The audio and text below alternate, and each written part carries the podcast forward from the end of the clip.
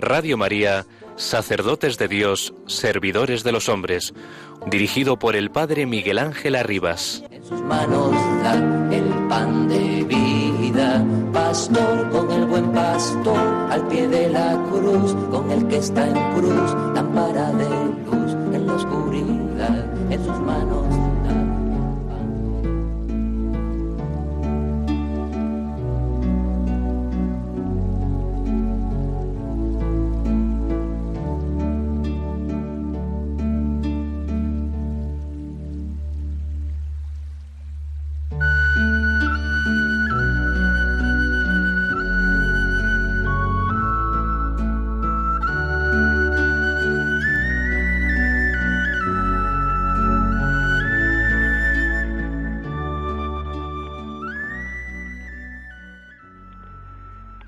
Proclama mi alma la grandeza del Señor. Es imposible hablar de gratitud y ánimo sin contemplar a María. Ella, mujer de corazón traspasado, nos enseña la alabanza capaz de abrir la mirada al futuro y devolver la esperanza al presente. Toda su vida quedó condensada en su canto de alabanza, que también somos invitados a entonar como promesa de plenitud.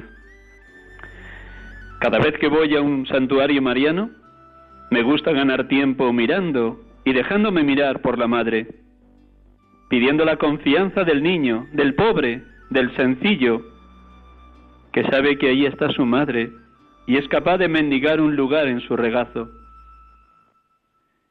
Y en ese estar mirándola, escuchar una vez más, como el indio Juan Diego, que hay, hijo mío, el más pequeño? ¿Qué entristece tu corazón? ¿Acaso no estoy aquí? Yo tengo el honor de ser tu madre. Mirar a María es volver a creer en lo revolucionario de la ternura y del cariño. En ella vemos que la humildad y la ternura no son virtudes de los débiles, sino de los fuertes, que no necesitan maltratar a otros para sentirse importantes. Si alguna vez la mirada comienza a endurecerse, o sentimos que la fuerza seductora de la apatía o de la desolación quieren arraigar y apoderarse del corazón, si el gusto por sentirnos parte viva e integrante del pueblo de Dios comienza a incomodar y nos percibimos empujados hacia una actitud elitista, no tengamos miedo de contemplar a María y entonar su canto de alabanza.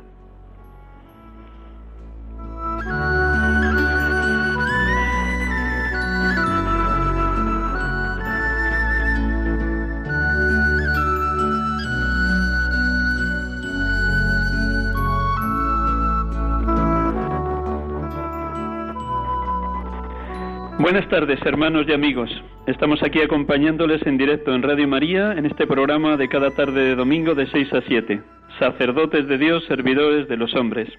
Como en domingos anteriores, ante la imposibilidad de estar en los estudios centrales de Radio María en Madrid, en Paseo Lanceros, les hablo desde la Casa de Ejercicios de las Esclavas de Cristo Rey en Burlada, junto a Pamplona, en Navarra. Aquí estoy impartiendo los ejercicios espirituales que cada año reciben los seminaristas de esta diócesis de Pamplona Tudela. Les acompañamos con toda la alegría de poder transmitir la grandeza de la fe, la grandeza de la pertenencia a la Iglesia y la grandeza también del ministerio sacerdotal. Les he leído el último fragmento de la carta que vengo comentando en los dos últimos domingos, la carta que nos ha enviado el Papa Francisco a los sacerdotes el pasado 4 de agosto de este año 2019 con, con motivo de la memoria litúrgica del santo cura de Ars, San Juan María Vianney. En domingos anteriores hemos tratado las tres primeras partes, el dolor, la gratitud, el ánimo. Esta tarde tocaría la alabanza. Y algo diremos de la alabanza, porque ya hemos leído casi todo lo que el Papa nos invita a vivir a los sacerdotes en alabanza ininterrumpida a nuestro Dios, siguiendo el cántico de María, el Magnificat, como lo hacemos cada tarde cuando rezamos vísperas. También ahí proclamamos la grandeza del Señor y nos alegramos en el Espíritu de Dios nuestro Salvador. Bien, esta tarde tenemos también la dicha de poder entrevistar a un sacerdote lleno de fuerza y de vitalidad en su ministerio con solo nueve años de ministerio sacerdotal. Un sacerdote de esta archidiócesis de Pamplona Tudela. Creo que tenemos ya al otro lado del teléfono a Jesús. Jesús. Muy buenas, Miguel Ángel. Muchísimas gracias por prestarnos este tiempo de la tarde del domingo aquí a los oyentes de Radio María y a un servidor, así que un millón de gracias en medio de tus muchas y múltiples tareas pastorales. Te presento muy brevemente porque luego em, tendremos oportunidad de que expreses todo lo que Dios ha ido haciendo en ti, prodigios y maravillas a lo largo de estos nueve años de ministerio sacerdotal. Jesús Echevet Carte es párroco de la parroquia Santa María de Ermitagaña, en Pamplona, y también de la parroquia de Sagrada Familia, dos parroquias en una, y es el delegado de Pastoral Vocacional. ¿He acertado en la manera de presentarte? Perfecto, muy bien, muy bien. bueno, luego ya los otros detalles de todo tu itinerario los cuento después de que recemos. Así que vamos a rezar y como cada domingo, él va a tener también la dicha de proclamar de dónde está. Creo que estás en Tudela, ¿no es así? Sí, eh, he bajado, he ido a Tudela a un al tanatorio, sí. Muy bien, pues nada, gracias porque en medio de tu desplazamiento desde Pamplona a Tudela también sacas este huequecito para atendernos y para compartir tu riquísima experiencia sacerdotal. Pues nada, con el permiso de Javier que está en los estudios centrales, pues ahora en un instante, cuando baje la música, tú puedes proclamar el Evangelio de hoy. Dejamos nada, un minutito de música para que los oyentes se ubiquen, se sitúen, se aclimaten a escuchar la palabra de Dios que siempre es nueva como buena noticia, como evangelio viviente. Pues un instante con esta música y luego ya pues empiezas a leer el evangelio de hoy. Eh, Jesús. Perfecto.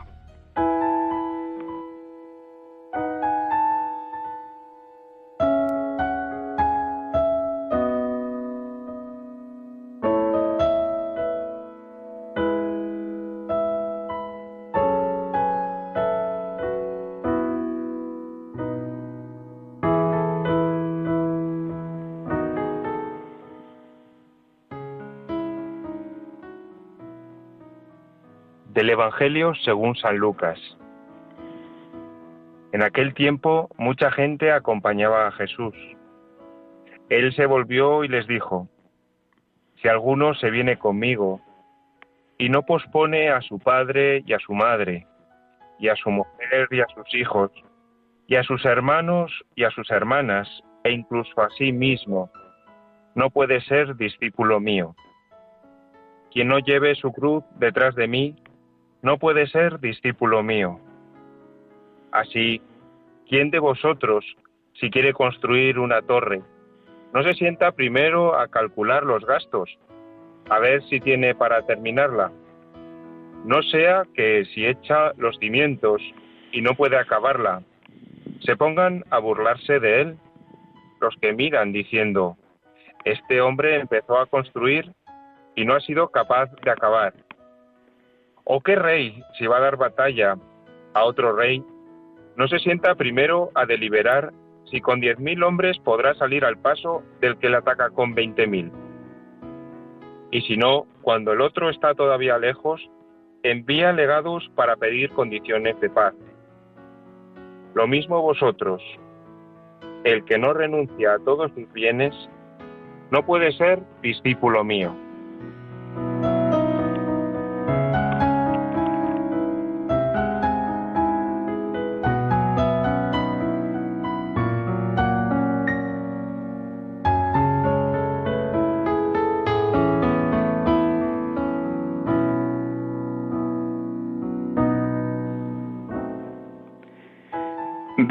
Seas, Padre, que sales al encuentro de cada persona suscitando en ella la búsqueda de la verdad, la bondad y la belleza, como camino para adentrarse en tu designio amoroso. Bendito seas, Padre, porque sigues enviando constantemente por tu Hijo el Espíritu Santo, para que nos conceda la sabiduría de conocerte a ti en tu misterio trinitario y las obras prodigiosas de la creación y las maravillas que has obrado en cada uno de nosotros. Bendito Padre. Bendito y alabado seas Jesús, Verbo eterno del Padre, verdadero Dios y verdadero hombre, porque nos sigues llamando hoy a todos los bautizados, a todos los que creemos en ti, a tener como nuestro único tesoro y nuestra única perla preciosa a ti, que eres el amigo que ha dado la vida por muchos en la cruz. Y así, colmados de tu gracia, de tu fuerza y de tu bendición por el Espíritu, saber pedirnos como nos pides, que tú seas lo único importante de nuestras vidas, por encima de nuestro padre, madre, hermano, hermana, mujer, esposo, hijos, porque solo desde tu amor podemos cargar con la cruz de cada día. Solo desde la fuerza de tu espíritu somos capaces de ir en pos de ti dejándolo todo, en la certeza de que el espíritu nos colmará de tu amor y nos capacitará para amar con la misma donación, gratuidad, generosidad y belleza con que tú te entregaste. Y así, desde ti y contigo, poder amar a nuestra familia y a cuantas personas pongas en nuestro camino, en nuestra misión eclesial, en pura gratuidad. Darlo todo en pura gratuidad. Dad gratis lo que hemos recibido gratis, como tú nos señalas. Sí, Señor Jesús, creemos y experimentamos esta paradoja. Contigo, cuanto más perdemos, más ganamos. Contigo, dar la vida es recobrarla para siempre. Bendito y alabado seas, Espíritu Santo, Espíritu de amor, Espíritu de vida, porque animas e iluminas a que todos nosotros sepamos renunciar a los bienes de este mundo para vivir el desprendimiento total que Jesús nos pide. Gracias, Espíritu de amor, porque concedes el don del discernimiento a cuantos te lo piden, laicos, consagrados, consagradas, sacerdotes, seminaristas, para saber cuál es la voluntad del Padre en ese vivir la pobreza evangélica tal como nos lo pide Jesús, cada uno en la vocación a la que ha sido llamado.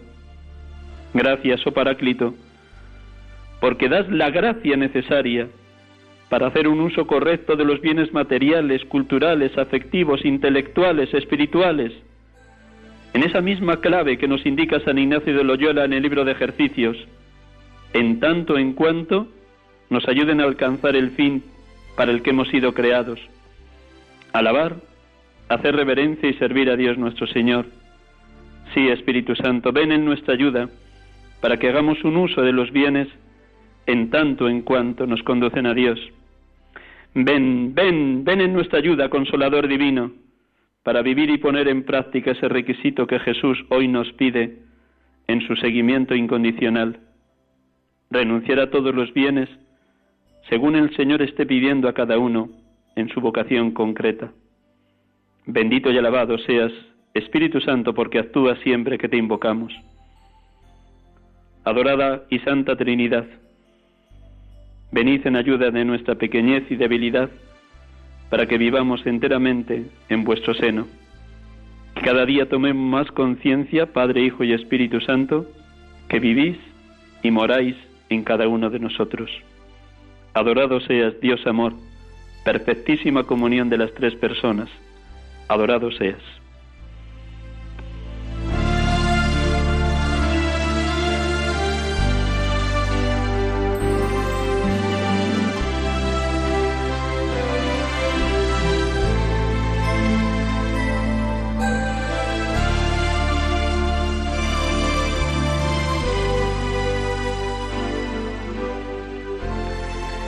Hermanos y hermanas, aquí estamos con ustedes en este programa de Radio María, sacerdotes de Dios, servidores de los hombres, en este 8 de septiembre de 2019. En el día de hoy llevando adelante el programa desde la Casa de Ejercicios Espirituales de las Esclavas de Cristo Rey en Burlada, al lado de Pamplona, en Navarra. Hoy vigésimo tercer domingo del tiempo ordinario. Si no fuera domingo, celebraríamos la fiesta de la Natividad de la Virgen María. Por eso queremos también felicitar a todas las ciudades y pueblos de España que hoy tienen a la Virgen María como patrona en sus más diversas advocaciones para que el amor a María crezca cada día más en esta tierra llamada España. Felicidades a todos esos pueblos y ciudades que hoy están celebrando a su santa patrona en esta fiesta de la Natividad de la Santa de Nuestra Señora, la Virgen María. Y creo que tenemos allí todavía, como ha proclamado maravillosamente bien el Evangelio, a Jesús. Jesús, estás ahí, ¿no? Estoy aquí, sí. Muy bien, pues nada, con permiso de Javier desde los estudios, entramos en ese diálogo de fraternidad sacerdotal, pues muy sencillo. Voy a terminar de presentarte porque solo he dado unas pinceladas de tu situación. Me permites, nada, dos minutos más para que nuestros oyentes se sitúen ante tu persona. Jesús Echevert Carte nació en Pamplona el 8 de mayo de 1979. Estudió primero en un colegio público en Villaba, luego hizo formación profesional con los padres salesianos en la rama de artes gráficas. Cuando estaba en el grupo de posconfirmación de su parroquia en Villaba, en San Andrés, surgió el primer indicio de vocación al sacerdocio. Allí fue incorporándose poco a poco a la parroquia y dejándose ayudar. Con 16 años hizo su primer planteamiento vocacional y con 24 entró en el seminario. Desde los 16 a los 24 estuvo en ese grupo de jóvenes de su parroquia de origen también perteneciendo a la adoración nocturna juvenil. Con 24 años está en el seminario y fue ordenado el 4 de julio del 2010 de manos de su actual arzobispo, don Francisco Pérez.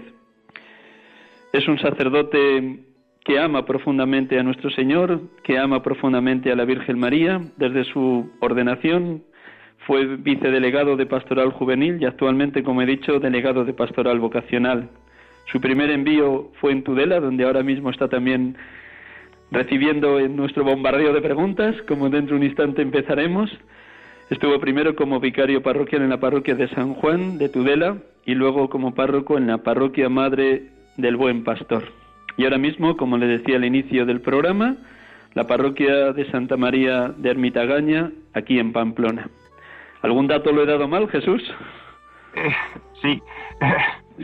Eh, el primer destino fue en Pamplona, la parroquia del Corazón de Jesús. Ah, sí, sí, sí, tienes razón. Que me lo he saltado aquí. Tienes toda la razón. Primer envío, parroquia del Corazón de Jesús, eh, ciertamente. Ahí, ahí, estuve como vicario parroquial durante tres años y luego ya fui a la parroquia de San Juan en Tudela, donde he estado cinco años y tres en la parroquia de Madre del Buen Pastor y uno que llevo en Santa María de Ermitagaña y, la y el párroco también de la Sagrada Familia. De la Sagrada Familia. Muy bien, pues nada, vamos adelante con el corazón abierto. Ya sabe lo que dice nuestro Señor. De la abundancia del corazón habla la boca. ¿Qué resumen harías de estos nueve años de ministerio? ¿Qué horas grandes has dejado que Dios haga contigo y en ti?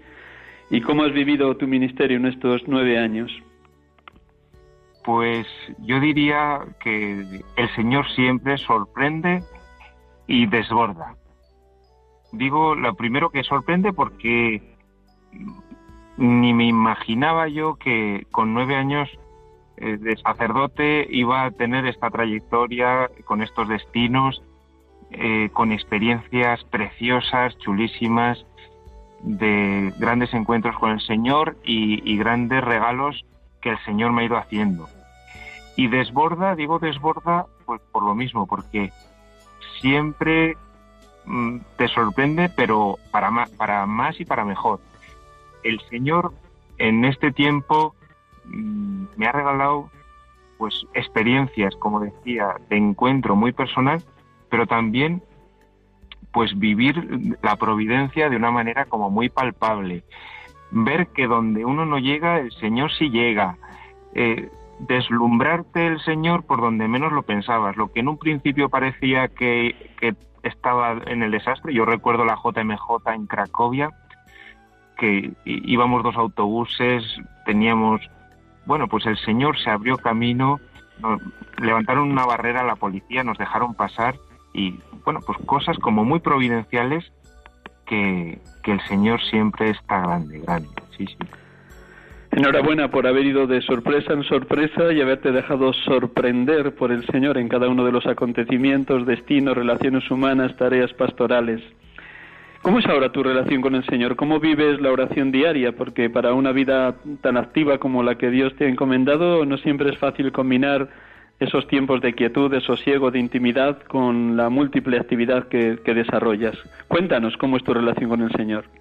Pues sobre todo el, por la mañana, lo primero, la experiencia me ha hecho, me ha enseñado a base de, experiencia y de confundirme que el primer momento de la mañana, por supuesto, es el más importante, pero no solo el ofrecimiento de obras, sino una hora, por lo menos, eh, que en la que suelo contemplar, suelo aprovechar para contemplar el Evangelio del domingo siguiente, ya desde el lunes, y voy rezando, meditando y contemplando ese mismo Evangelio que voy a proclamar y predicar el domingo siguiente. Eso todas las mañanas, eh, antes de ducharme, antes de desayunar, lo primerico. Después la Eucaristía, eh, laudes, el rosario a media, a media, a media tarde, después de comer generalmente, y, luego por la noche el examen. Mm, un rato también de, silencio y, con, bueno, pues contemplar el día, dónde ha estado el Señor en este día, ¿no? Y dónde he estado yo, de qué tengo que agradecer cuáles han sido los regalos, los encuentros, las palabras que el Señor me ha regalado hoy. Y luego, pues, eh, dónde no he estado yo, ¿no? Dónde eh, mi pecado ha estado presente, qué puedo mejorar para el día siguiente. Eso es un poco, ¿no? Eh, sería un poco eh, terminar también con el Evangelio del día siguiente. Termino siempre el día con las lecturas de la Eucaristía del día siguiente. Eso sería un poco hacia grandes rasgos. Me siento muy unido a ti. Mm, has dicho, bueno, el valor inmenso que tiene para cada sacerdote presidir cada día la Eucaristía. La Iglesia nos enseña que la Eucaristía es centro, fuente, cumbre y corazón de la Iglesia y centro, fuente, cumbre y corazón de todo sacerdote, de todo cristiano. ¿Qué significa para ti cada día presidir la Eucaristía? Pues es el momento en el que recojo todo, todo lo que estoy, no solo la oración, lo que lleva a la oración, sino todas las preocupaciones, pongo cada una de las personas en el altar y las ofrendas, todas las personas con las que hablo, los retos que, tengo por delante. Y me uno pues también a los retos de la iglesia, a, cada una de las necesidades de, de, los hermanos, pues no solo que están en Pamplona y son fieles de mi parroquia, sino de toda la iglesia. Hay la parte de la Eucaristía cuando, cuando pedimos por el Papa, por los obispos, por toda la iglesia, pues claro, conoces obispos concretos, eh, sabes de las dificultades del Papa y, es el momento de poner en el altar, pues eso, la vida de la iglesia, la obra redentora del Señor que se hace presente pues a, a través de nosotros, mediaciones pobres pero que, va caminando y, va haciendo salvación, sin duda.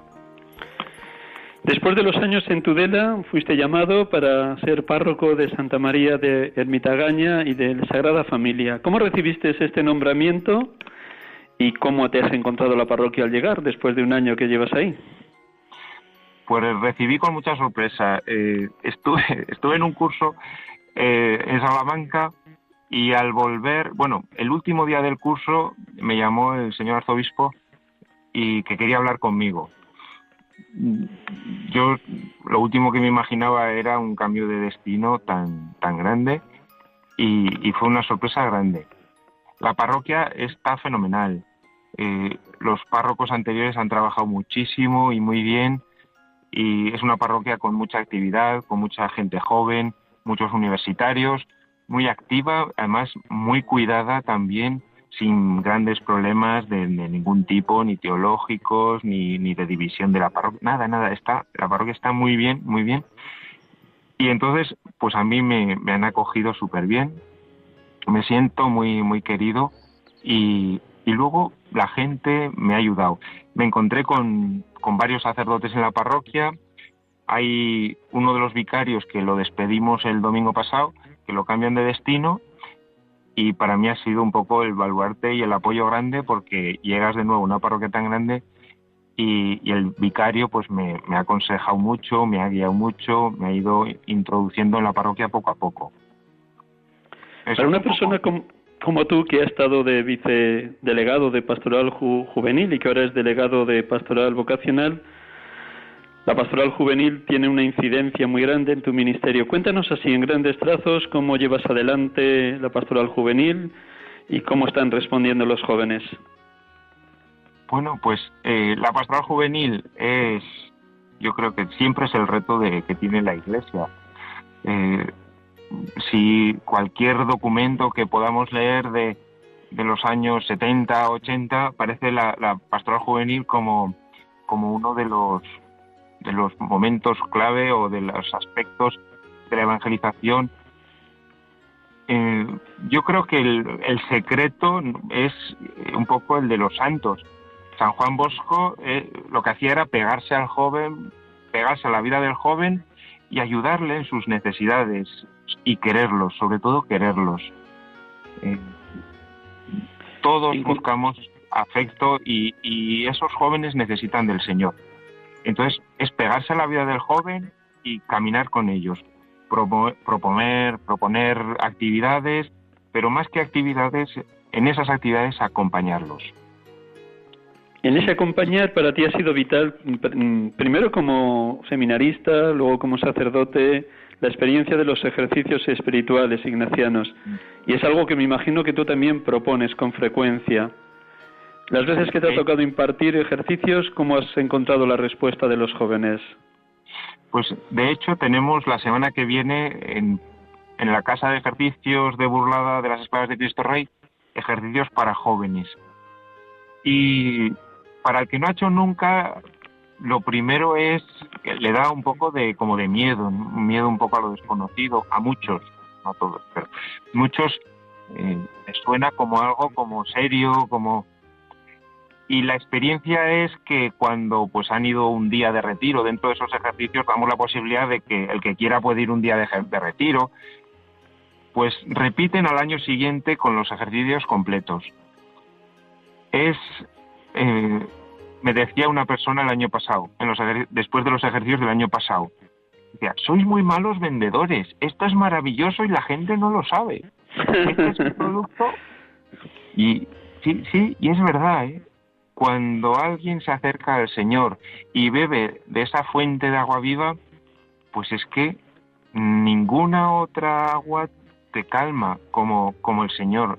Los ejercicios es una experiencia de encuentro preciosa, de oración, de aprender a orar, de, de vivir, de vivirlo profundo, de conocimiento personal. Bueno, Habrás leído detenidamente la exhortación apostólica de posinodal del Papa a los jóvenes, Christus vivit, vive Cristo, y ayer hablando contigo me señalabas el número 275 como uno de los números que te ha llamado la atención y que estás proponiendo a los jóvenes a los que acompañas en dirección espiritual. Permíteme que lo lea para que nuestros oyentes sepan a qué nos estamos refiriendo. Y luego me comentas por qué te llamó poderosamente este número ¿Y cómo intentas transmitirlo a los jóvenes? El Papa dice en el número 275, algunas veces hice esta propuesta a jóvenes que me respondieron casi con burla diciendo, no, la verdad es que yo no voy para ese lado. Sin embargo, años después algunos de ellos estaban en el seminario. El Señor no puede faltar a su promesa de no dejar a la iglesia privada de los pastores sin los cuales no podría vivir ni realizar su misión. Y si algunos sacerdotes no dan un buen testimonio, no por eso el Señor deja de llamar. Al contrario, Él redobla la apuesta porque no deja de cuidar a su iglesia amada. Lo dice el Papa refiriéndose a las vocaciones de especial consagración. Coméntanos este número que te llamó tanto la atención cuando leíste la exhortación posinodal. Sí, eh, tenemos el, yo creo, bueno, eh, tenemos el peligro de, de fijarnos mucho y poner el énfasis en los métodos, en nuestras fuerzas, en vamos a hacer tal actividad o tal recurso, ahora ha salido no sé qué tipo de catequesis o no sé qué tipos de encuentros. Y es verdad y todo ayuda y lo tenemos que mirar. Pero me llamó la atención de este número que el énfasis y la atención está puesto en el Señor. Es el Señor quien redobla los esfuerzos, que si nosotros damos mal testimonio, Él sale garante, porque Él no puede dejar a su amada iglesia sin sacerdotes. Dice, no sé si es ese número o el siguiente o el anterior, por ahí. Sí, sí, no, lo, ha dicho en lo que he leído, que no deja sin, sin sacerdotes a su iglesia, sí. No puede faltar a la promesa de no dejar a la iglesia privada de los pastores sin los cuales no podría vivir ni realizar su misión. Eso es. Entonces, si el Señor llama y, no puede faltar a su promesa de las llamadas, pues es deber nuestro estar atentos a ver a cuáles de nuestros jóvenes, de nuestras parroquias, de nuestras diócesis, pues está llamando el Señor, porque no puede dejar y no de llamar, no, no puede dejar de llamar. Y, y, en un tiempo en el que a veces la esperanza vocacional pues, eh, pues está un poco baja, yo veo sacerdotes desanimados, sí, nosotros qué vamos a hacer, pero si yo no entendemos a los jóvenes, y es que eso, pues es un, un aliento y es un empujón hacia la esperanza precisamente para, para ver que, que, no, que no deja de llamar, Que, que, el, que el Señor sigue llamando a los jóvenes. Señalabas antes que hoy la pastoral vocacional pasa mucho por el tú a tú con los jóvenes, como lo hacían los grandes santos, ya has puesto la figura de San Juan Bosco. Me mm. imagino que en tu vida también el, el tiempo dedicado a la dirección espiritual es importante eh, cuéntanos un poquito cómo va siendo tu experiencia de acompañar a distintas personas de distintas edades en algo tan necesario hoy como es la dirección espiritual. Sí, eh, bueno, yo ahora en estos momentos estoy haciendo un, curso, una formación eh, con los jesuitas en Salamanca en los veranos, durante tres veranos, y, y lo que ayuda mucho pues es precisamente a poder entender a la persona que acompañas y es súper importante, es muy importante ese tú a tú. El, el reconocer lo que está viviendo la otra persona, comprenderle, ser capaz de empatizar, ¿no? de, de sentir con la otra persona y, y ayudarle muchas veces levantando la mirada hacia el Señor otras veces diciéndole, bueno, eh, espera, espera, espera, no te precipites, que has vivido una experiencia muy fuerte del Señor y eso no quiere decir que eh, ayudarle a entenderse, a entender lo que el Señor le pide, cuál es la voluntad para, para esa persona en ese momento, corregirse, instruir. A veces pues nos vienen personas con muy poquita instrucción y, es labor también en ese acompañamiento, pues aunque sea muy breve o muy leve, pues el, dar también doctrina y ciertos conocimientos. Bueno, es, una, es un, un, abanico muy amplio y muy bonito en el acompañamiento, pues para el acompañante, pero yo creo que hay que formarse, porque si no se puede hacer también mucho daño. Eh, el acompañamiento espiritual es una cosa sagrada. Aquella imagen de Moisés, descálzate porque el terreno que pisas es sagrado. Pues en el tú a tú, el terreno de la otra persona, su alma, su experiencia, lo que ha vivido es sagrado. Y hay que entrar con mucha delicadeza. Gracias por recordarme cosas que todos necesitamos tener muy vivas y muy actualizadas. De verdad que gracias Jesús. Vamos a mirar hacia atrás. Eh, ¿Cómo surgió tu vocación? ¿Cuáles fueron los instrumentos de los cuales Dios, Dios se sirvió? ¿Quién te ayudó? ¿Qué mediaciones puso en tu camino?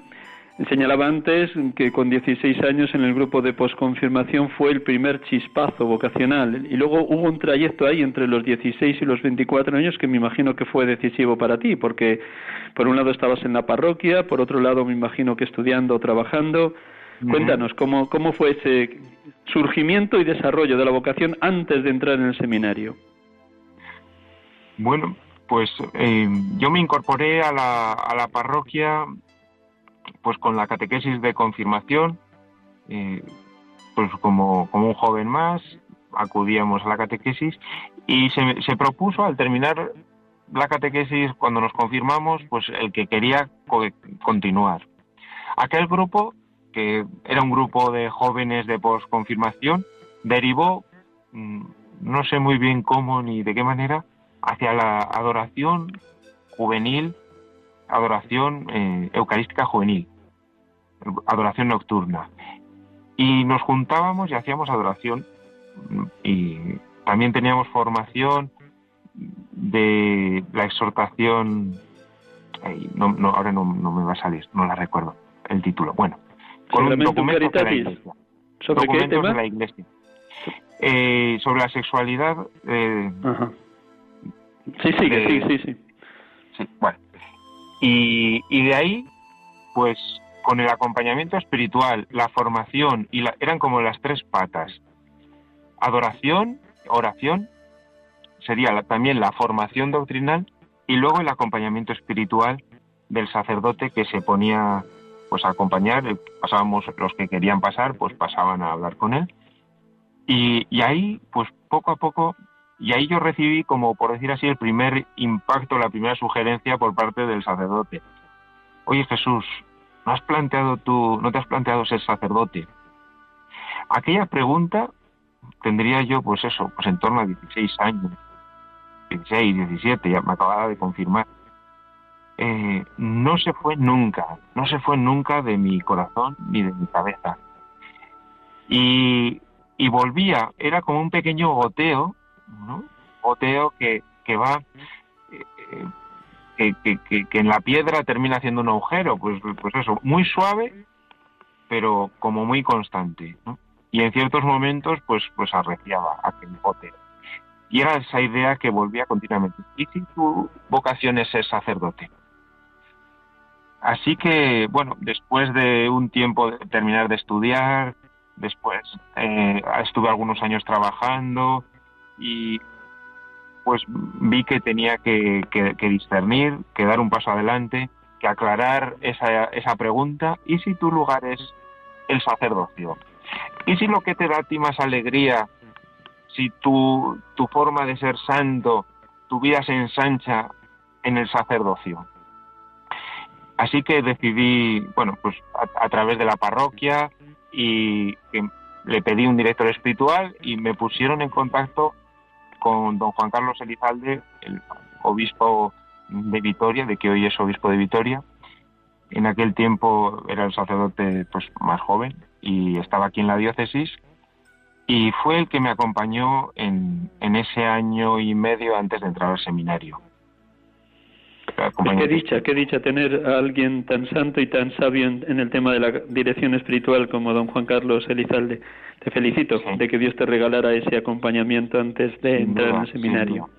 De los años de seminario, ¿qué recuerdos llevas más dentro y que han sido como una roca firme donde has ido apoyando estos nueve años de sacerdote?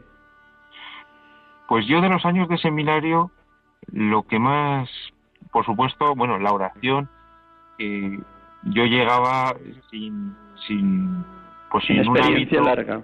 Sin experiencia larga, eso es.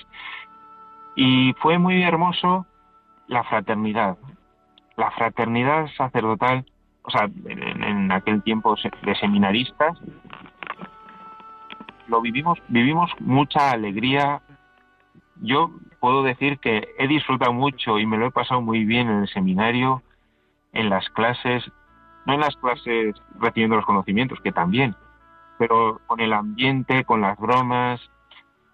Era, era un ambiente muy sano, muy bueno, y, y guardamos mucha amistad los que en aquel, en aquel tiempo estuvimos en el seminario. Vivimos con mucha alegría. Y por otro lado, sí, sí, sí, sí, sí. Y, por otro lado, eh, recuerdo con especial énfasis también los ejercicios espirituales del verano. Especialmente, hacíamos 15 días de ejercicios espirituales eh, antes de empezar los últimos años. Los primeros años hacíamos una semana. Y, y yo creo que en aquellos ejercicios, para mí, la vocación se me asentó pude ver el hilo de oro que recorre mi vida. Antes, como dice Jeremías, antes eh, de haberte formado en el vientre, yo te conocí. Bueno, pues yo puedo decir que mi vida ya estaba predestinada hacia el sacerdocio antes de haber nacido. Y lo veo en pequeños hitos, pequeñas casualidades, entre comillas, que no es más que la providencia, eh, hasta hoy. Hay un hilo conductor que, sí, que sí, que es un hilo de oro, es el hilo de la vocación, lo concreto, Enhorabuena, porque como dice San Pablo, a los que aman a Dios todo sucede para su bien, su bien, y tú ves ese hilo conductor de Dios en cada acontecimiento, por pequeño y aparentemente insignificante que parezca a los ojos del mundo. De verdad que felicidades, Jesús. Vamos a avanzar un poquito. Nada más, un detalle muy sencillo. ¿Cómo vistes el rostro de tu familia el día de tu ordenación y de tu primera misa? ¿Qué recuerdas? ¿Qué, qué llevas ahí guardado en tu corazón cuando veías el rostro de tus padres o tus hermanos? Pues era un gran gozo, era un gran gozo. Yo creo que es algo que eh, no, no se comprende bien, pero se siente, se siente algo grande.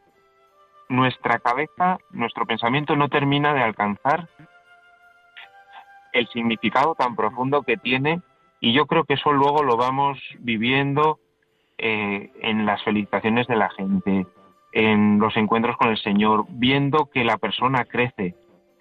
En el momento ves la alegría, ves el entusiasmo, pero no terminamos de comprender, ¿no? Es algo muy grande, muy grande. Y lo vamos entendiendo de a poco, de a poco. Mm. Vamos el rostro de mis padres, de mi, de mi hermano, de mis, mis tíos, mi abuelo, mis abuelos, eh, era, era, era de gran gozo y de gran alegría, sí, sí, Felicidades por hacerles partícipes de tu gozo interior a los que también fueron como la primera casa donde surgió la vocación, la familia, en la iglesia doméstica. Tus primeros años estuvieron destinados en la parroquia Corazón de Jesús de Pamplona. Lo que más recuerdas, sobre todo me viene mucho según mm, te, estoy ahora preguntando esa frase de Jesús, yo te alabo Padre, Señor de cielo y tierra, porque has ocultado estas cosas a los sabios y entendidos y se las has revelado a la gente sencilla. ¿Cómo te ha educado Dios en esos tres años que estuviste en el corazón de Jesús? ¿Cómo te educó el Señor a través de los sencillos y de los humildes de esa parroquia? Pues tuve la suerte de estar con un gran párroco eh, con José Javier. En aquel tiempo era delegado de juventud y yo era vicedelegado. Él era el párroco y yo era el vicario parroquial. Y, fue, era un hombre, bueno, es, es un hombre con, mucho amor a, los jóvenes, a la pastoral juvenil. Eh, me enseñó muchísimo, me enseñó a querer a los jóvenes, me enseñó a trabajar con ellos. Después, a cuidar los pequeños detalles, allí aprendí también a, cuidar eh, pues los cumpleaños, las felicitaciones, el cuidar a los que cuidan, que es muy importante, porque es importantísimo que los catequistas, la gente de la parroquia que tiene encargadas pues ciertas responsabilidades, pues es labor nuestra cuidarles, ¿verdad? Y aprendí también a tener un corazón de piedad. Mm, yo recuerdo, aunque hoy que día, hoy que es 8 de septiembre, yo era seminarista en aquel tiempo y, un día hablé con él, con el que luego iba a ser mi párroco. Y yo estaba asqueado, no sé, estaba pasando una época mala. Y me dice, mira Jesús, cuando no puedas más, invoca a María, pídele a María. Y es una frase, es un consejo que él me dio que me, ha acompañado, que, me ha acompañado siempre en el sacerdocio. Cuando no puedo más, invoco a María. María, bueno, es algo que San Ignacio también hace en los sagrados espirituales. En los momentos que hay que elegir, que hay que decidir, los momentos donde está en juego la vida, San Ignacio pone el triple coloquio.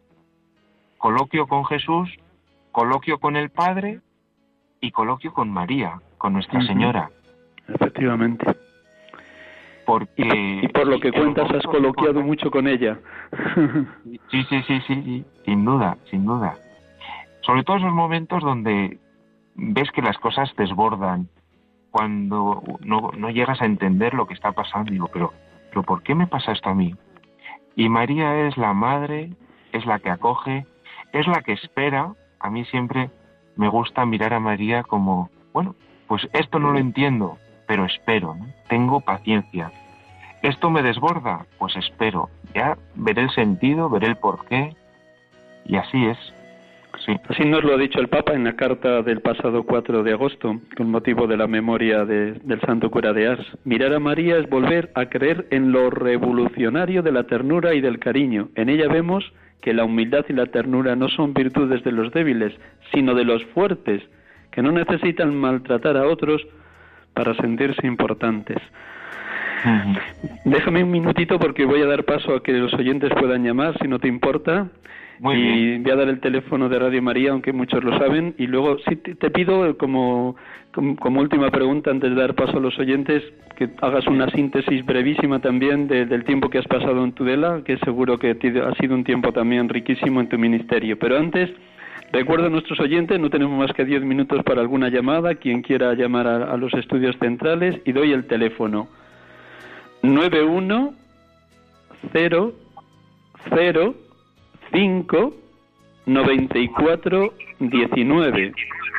Repito, 91 0 0 5 94 19. Pueden llamar y aunque solo sean 10 minutitos, aquellos que puedan entrar en este espacio, pues encantados de poderles responder o Jesús o un servidor. Les recuerdo que estamos en sacerdotes de Dios, servidores de los hombres, en Radio María, hablándoles desde la Casa de Ejercicios de las Esclavas de Cristo Rey en Burlada y que tenemos la dicha de poder hoy dialogar con Jesús Echevert, sacerdote de la Archidiócesis de Pamplona Tudela y párroco de la parroquia de Santa María de Ermitagaña, aquí en Pamplona.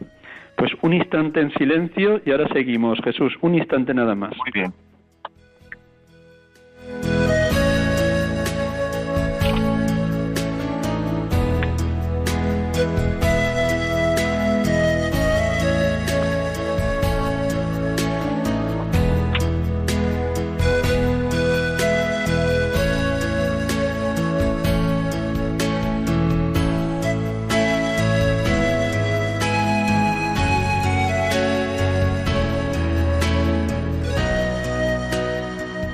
Tenemos ya alguien. De que es Conchi desde Málaga. Buenas tardes. Buenas tardes, padre. Muy bien. ¿Qué... Programa me, ha encantado. Y todo lo que ha dicho de la Virgen es verdad. Yo siempre la invoco y le digo, Madre, cuando Jesús fije en ti su mirada, háblale mí, Madre de mí. Nunca ha sido rechazada, está presentada por ti. Dios es una verdad en él tengo que creer. Le he visto pasar cuando pasa Jesús de Nazaret. Y enhorabuena, Padre. Muy bien, pues le damos la enhorabuena a Jesús. cuando se pierda, y yo le pido a la gente, cuando le pierdan alguna cosa, eh, yo qué sé, muchas veces las mujeres no sabemos dónde ponemos las cosas, que recién una salve a los ojos de la Virgen, que aparece. Padre, aparece y es verdad. De verdad que sí, Padre. Muchísimas gracias, Conchi. Mm. Un abrazo muy fuerte, muy fuerte, muy fuerte. Que Dios te bendiga y gracias por esto que nos has compartido desde el corazón. El amor a María que siempre nos está mirando.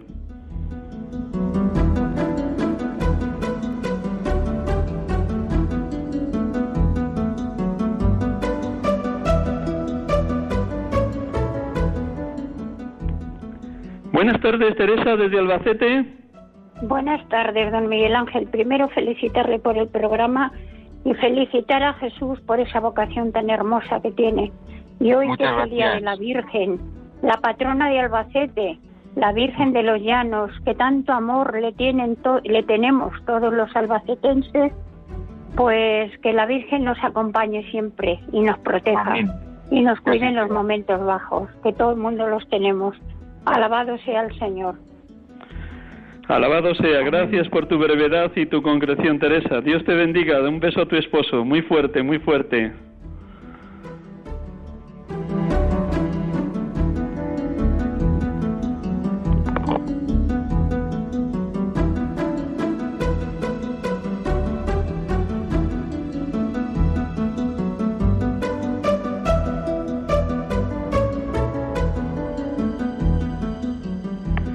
Buenas tardes a Isabel desde Eibar. ¿Qué nos quieres compartir, Isabel? Buenas tardes. Bueno, pues decirle a Jesús que enhorabuena, que felicidades, qué maravilla oírle. Soy una navarra como el de Tafalla. Hombre, qué alegría, Isabel. Sí, Jesús, qué maravilla oírte. Yo soy muy mayor, llevo muchos años viviendo en el norte. Tenemos mucha falta de sacerdotes.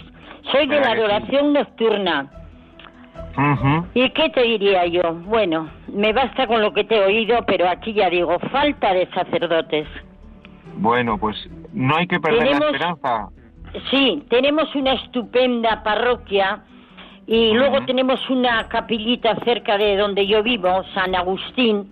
La parroquia se llama San Andrés y tenemos un párroco fantástico, cómo tiene que trabajar estos días con la novena de la Virgen de Arrate, porque hoy es la Virgen de Arrate. Es la Virgen de todos, la Virgen María, pero cada uno le hemos dado el nombre que, bueno, pues aquí hay un santuario que se llama Arrate que hay que subir dos media hora de monte eh, por una carretera estupenda y es la Virgen de Arrate. Bueno, pues en la novena de la Virgen de Arrate ha habido otros sacerdotes eh, carmelitas y de otra parroquia que han predicado. No mejor que él, pero bueno, hay esa costumbre. Pero qué maravilla, qué maravilla. Y ya te digo, repito, pocos sacerdotes. Yo todos los días pido al Señor sacerdotes, dan sacerdotes santos, sacerdotes. Necesitamos. Bueno, Jesús, pues enhorabuena.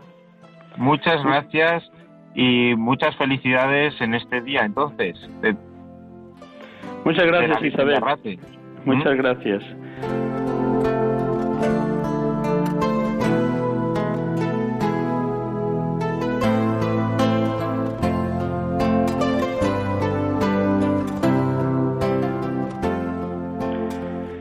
María Guadalupe desde Extremadura, que es el día también de, Nuestra Señora de, Guadalupe y el día de Extremadura. Buenas tardes, Guadalupe. Buenas tardes. Eh, aquí en este pueblo mm, tenemos muchísima devoción por la Virgen de Guadalupe. Qué bien. ¿Me oye? Sí, sí, te oímos muy bien, pero ¿estás en el mismo Guadalupe o dónde estás?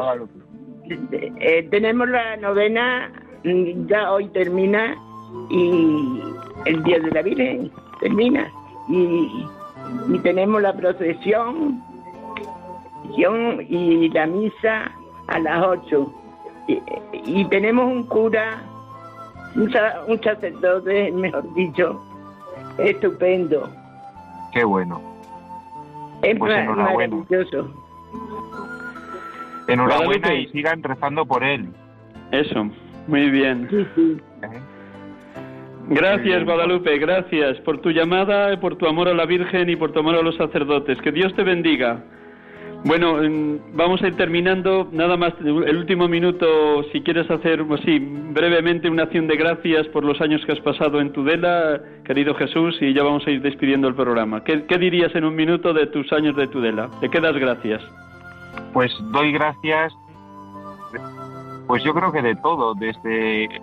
Bueno, yo llegué aquí, fue la primer, el primer lugar donde fui párroco y por el Señor, pues experimentado que el Señor siempre está. No solo en Tudela, sino en cada destino que he tenido, el Señor siempre, como dice el Papa Francisco, nos primerea, va adelante antes de que nosotros lleguemos.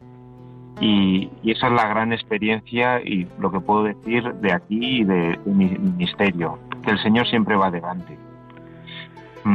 Muchísimas gracias Jesús. Un millón de gracias por este tiempo que nos has prestado, además de estando allí en el tanatorio de Tudela, acompañando a la familia con la que estás. Así que de verdad que Dios te premie tanto bien, que sigas con esa fuerza interior, con ese ponerte en las manos de Dios y que sigas terminando el curso que estás haciendo en Salamanca para que luego cada vez el acompañamiento sea más según el querer y el obrar de Dios. Gracias, Jesús. Muchas gracias, Miguel Ángel, y adelante con esta misión tan preciosa que tienes. Bueno, un pobrecito, pero aquí andamos como siervo inútil haciendo lo que podemos. bueno, como todos, ¿verdad? Como todos, gracias. Buenas tardes. Gracias, Jesús. Un abrazo.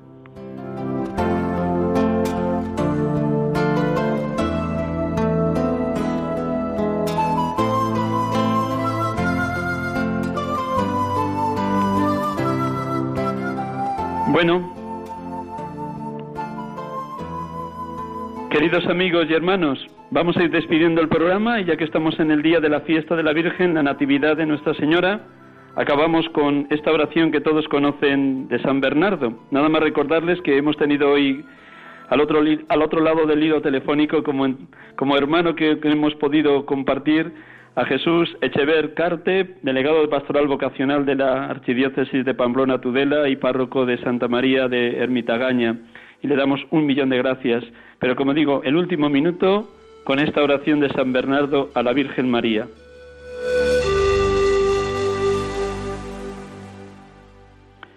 Acordaos, oh piadosísima Virgen María, que jamás se ha oído decir que ninguno de los que han acudido a vuestra protección implorando vuestra asistencia y reclamando vuestro socorro, haya sido abandonado de vos.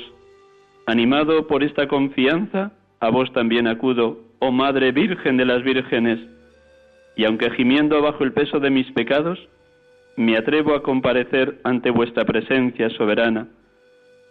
No desechéis, oh Madre de Dios, mis súplicas humildes, antes bien, inclinad a ella vuestros oídos, y dignaos atenderlas favorablemente. Amén.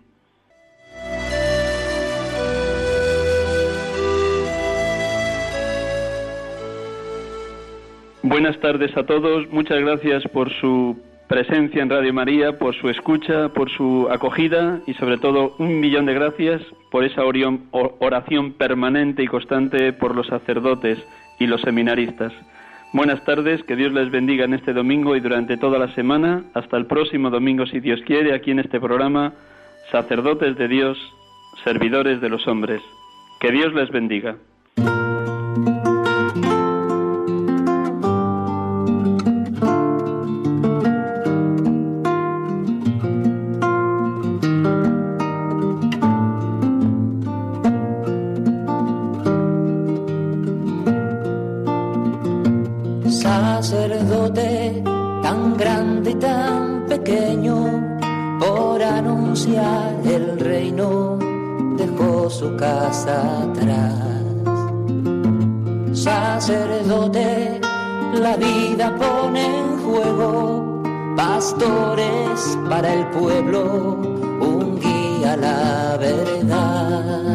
Acaban de escuchar el programa Sacerdotes de Dios, Servidores de los Hombres, dirigido por el Padre Miguel Ángel Arribas. Pues quiere siempre ahora ya pastor, con el buen pastor, al pie de la cruz, con el que está en cruz, lámpara de luz, en la oscuridad, en sus manos da el pan de. Pastor, con el buen pastor, al pie de la cruz, con el que está en cruz, lámpara de luz, en la oscuridad, en sus manos da